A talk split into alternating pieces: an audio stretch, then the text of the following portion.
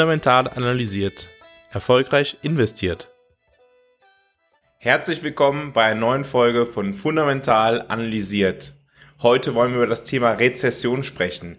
Wir wollen darüber sprechen, was uns ein Indikator dafür sein kann, ob eine Rezession droht oder auch nicht. Die Angst vor einer Rezession ist ja gerade sowohl in den USA als auch in Europa deutlich gestiegen.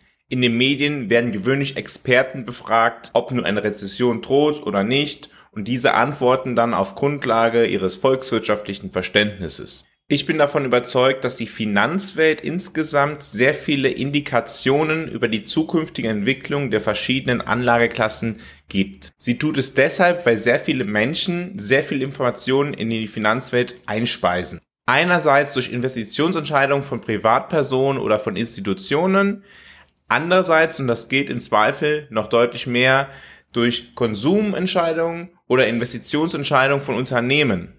Wir verfügen heute über mehr Informationen, als wir jemals gehabt haben. Und diese Informationen können wir nutzen, um Ableitungen zu treffen. Oft wird zur Indikation, ob es nun zu einer Rezession kommen wird, die Zinsstrukturkurve genutzt. Was hat es mit der Zinsstrukturkurve auf sich? Die Zinsstrukturkurve zeigt auf, wie die Zinsen in den verschiedenen Zeiträumen sind. Das heißt, wie die Zinsen für ein Jahr sind oder für zwei Jahre, für zehn Jahre. Gewöhnlich wird gesagt, dass wenn die langfristigen Zinssätze niedriger sind als die kurzfristigen Zinssätze, dann droht eine Rezession. Die Ratio dahinter ist, dass bei höheren Zinsen kurzfristiger Natur es weniger Investitionen und weniger Konsumausgaben gibt und dementsprechend die Wirtschaft eher schrumpft im Verhältnis zu langfristig eher niedrigeren Zinsen. Wenn man auf die US-Wirtschaft schaut, dann stellt man fest, dass 14 Mal in der Geschichte der USA der zehnjährige Zinssatz niedriger war als der Zinssatz, den Banken sich untereinander gewähren für kurzfristige Darlehen. 14 Mal war die Zinskurve also invertiert. Von diesen 14 Mal kam es danach 13 Mal zu einer Rezession. Allerdings ist eine invertierte Zinskurve keine notwendige Voraussetzung für eine Rezession. Beispielsweise erlebt die US-Wirtschaft im Zeitraum von 1937 bis 1960 fünf Rezessionen und vor keiner dieser Rezessionen invertierte die Zinskurve. Auch wenn es keine Voraussetzung für eine Rezession ist, ist eine invertierte Zinskurve meistens ein Warnsignal. Und es gab nur einen einzigen Fall, in dem es dann nicht zu einer Rezession gekommen ist. Und dieser Fall, den lohnt es sich halt auch, sich anzuschauen, der war im Jahre 1998 und als Reaktion auf ein bestimmtes Ereignis senkte die Zentralbank dann die Zinsen. Also komplett andere Umstände als die, die wir heute vorfinden. Wie sieht's denn aber heute aus? Wenn wir heute auf die Zinsstrukturkurve schauen, dann stellen wir fest, dass die Zinsstrukturkurve aktuell nicht invertiert ist. Reicht uns das jetzt schon aus, damit wir beruhigt sind, dass wir nicht erwarten, dass eine Rezession eintritt. Leider ist eine solche Schlussforderung wahrscheinlich eine falsche Hoffnung. Es gibt noch ein zweites, sehr häufig betrachtetes Verhältnis zwischen Zinssätzen, nämlich den Vergleich der zehnjährigen und der zweijährigen Zinssätze. Das Verhältnis der zehnjährigen Zinssätze zum aktuellen Zinssatz, den Banken sich untereinander gewähren, ist gewöhnlich sehr stark korreliert mit dem Verhältnis der zehnjährigen Zinssätze zu den zweijährigen Zinssätzen. Diese Korrelation hat sich allerdings in diesem Jahr stark verändert. Im April diesen Jahres überstieg der zweijährige Zinssatz den zehnjährigen Zinssatz. Was ist denn jetzt die wichtige Erkenntnis aus dieser Abweichung, einschließlich der Tatsache, dass der zweijährige zu zehnjährigen Spread vor zwei Monaten invertiert wurde. Wenn überhaupt, dann unterstreicht es, wie weit die US-Notenbank derzeit mit der Notwendigkeit einer Zinserhöhung zur Bekämpfung der aktuellen Inflationsprobleme hinterherhinkt. Und damit auch die vom Markt wahrgenommene Notwendigkeit, dass die Fed schneller und aggressiver handeln muss, um das Inflationsproblem zu bekämpfen. Infolgedessen hat diese Abweichung das Potenzial, noch mehr Salz in die Wunde der Wirtschaftsaussichten zu streuen. Welche Auswirkungen würde das denn jetzt für den Aktienmarkt haben? Umgekehrte Renditekurven sind nicht nur ein schlechtes Zeichen für die Wirtschaft, sie sind auch ein schlechtes Omen für den Aktienmarkt. Während eine invertierte Zinsstrukturkurve in 13 von 14 Fällen mit einer durchschnittlichen Vorlaufzeit von 13 Monaten eine wirtschaftliche Rezession vorhersagte, ging sie in 11 von 14 Fällen dann mit einem Bärenmarkt bei Aktien einher. Das heißt, Aktienpreise sind folgend gefallen. Die einzigen Ausnahmen waren zweimal in den 1920er Jahren und halt 1998 wie zuvor genannt. Wenn wir jetzt auch noch bedenken, dass die Bewertung der Unternehmen vor allem in den USA noch sehr hoch ist, dass der Kurs im Kurs-Gewinn-Verhältnis also sehr stark ist, obwohl auch Gewinne in Rekordhöhe verzeichnet werden. Dann verheißt das nichts Gutes für den Aktienmarkt, wenn die Wirtschaft tatsächlich in eine Rezession gerät, wie es die umgekehrte Renditekurve gegebenenfalls voraussagt. Fassen wir also zusammen. Die Finanzmärkte haben uns quasi gewarnt, dass eine Rezession wahrscheinlich am Horizont auftaucht. Diese Warnung kommt zu einer Zeit, in der die US-Notenbank, also die Fed, als Reaktion auf immer eine immer höhere Inflation eine aggressive Straffung der Geldpolitik vornimmt. Selbst wenn sich jetzt der Preisdruck in der zweiten Jahreshälfte abzuschwächen beginnt, dürfte der beschleunigte Abzug von Liquidität aus der US-Wirtschaft bzw. dem US-Finanzsystem die Marktvolatilität erhöhen. Warum spreche ich von einem Abzug von Liquidität aus der US-Wirtschaft, aus dem US-Finanzsystem? Ich spreche deshalb davon, weil in dieser Woche am 1.6. die Fed angefangen hat, ihre Bilanz zu reduzieren. Ich verweise an dieser Stelle gerne auch noch einmal auf die Folge 22 von diesem Podcast. Veränderung der Zentralbankbilanz, Auswirkungen auf deine Anlageklasse. In dieser Folge haben wir die Folgen einer Veränderung der Zentralbankbilanz ausführlich besprochen. Und eine Reduzierung der Zentralbankbilanz geht jetzt in den USA einher damit, dass die Fed Wertpapiere verkauft. Das heißt, jemand anders kauft die Wertpapiere der Fed ab und die Fed behält dieses Geld und stellt dieses Geld nicht mehr dem Wirtschaftskreislauf zur Verfügung. Übrigens ganz interessant, die EZB in Europa agiert anders. Die EZB hat tatsächlich im Mai noch Wertpapiere im Wert von 30 Milliarden Euro gekauft und wird auch im Juni trotz einer Inflation von 8 Prozent auch nochmal Wertpapiere, vor allem Staatsanleihen, in Höhe von 20 Milliarden Euro kaufen. Der Abzug der Liquidität aus der US-Wirtschaft, aus dem US-Finanzsystem, dürfte Vermögenspreise mit einem Preisverfall bedrohen und damit möglicherweise die Schrumpfung der Wirtschaft verstärken, falls es tatsächlich zu einer Rezession kommt. Natürlich wird die Fed in den kommenden Monaten auch ihr Möglichstes tun, um diesen Risiken entgegenzuwirken und eine möglichst sanfte Landung der US-Wirtschaft zu ermöglichen.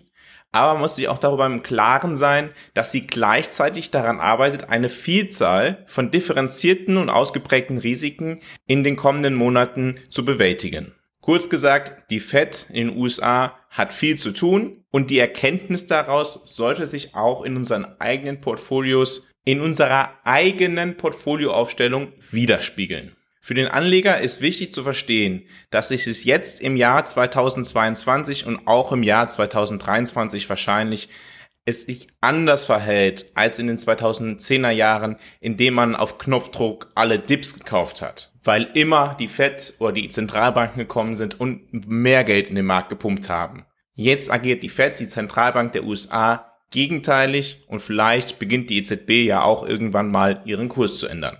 Die Fed hat offensichtlich viele Jahre damit verbracht, die Finanzmärkte einschließlich auch der Aktien scheinbar um jeden Preis zu stützen und jetzt hat sich der politische Schwerpunkt eindeutig auf ein ganz anderes Ziel verlagert, die Bekämpfung der Inflation. Und dieser Schwerpunkt wird wahrscheinlich mindestens durch den Sommer, wenn nicht sogar länger, bestehen bleiben. Vor diesem Hintergrund sind Aktienanleger am besten beraten, wenn sie einen anderen Ansatz in Betracht ziehen, als er noch in den letzten Jahren üblich war. Vor allem zyklische und wachstumsorientierte Sektoren wie die Informationstechnologie oder die zyklischen Konsumgüter könnten in Mitleidenschaft gezogen werden. Gegebenenfalls könnte es Sinn ergeben, sich eher auf defensivere, substanzorientierte Sektoren wie das Gesundheitswesen oder Basiskonsumgüter zu konzentrieren.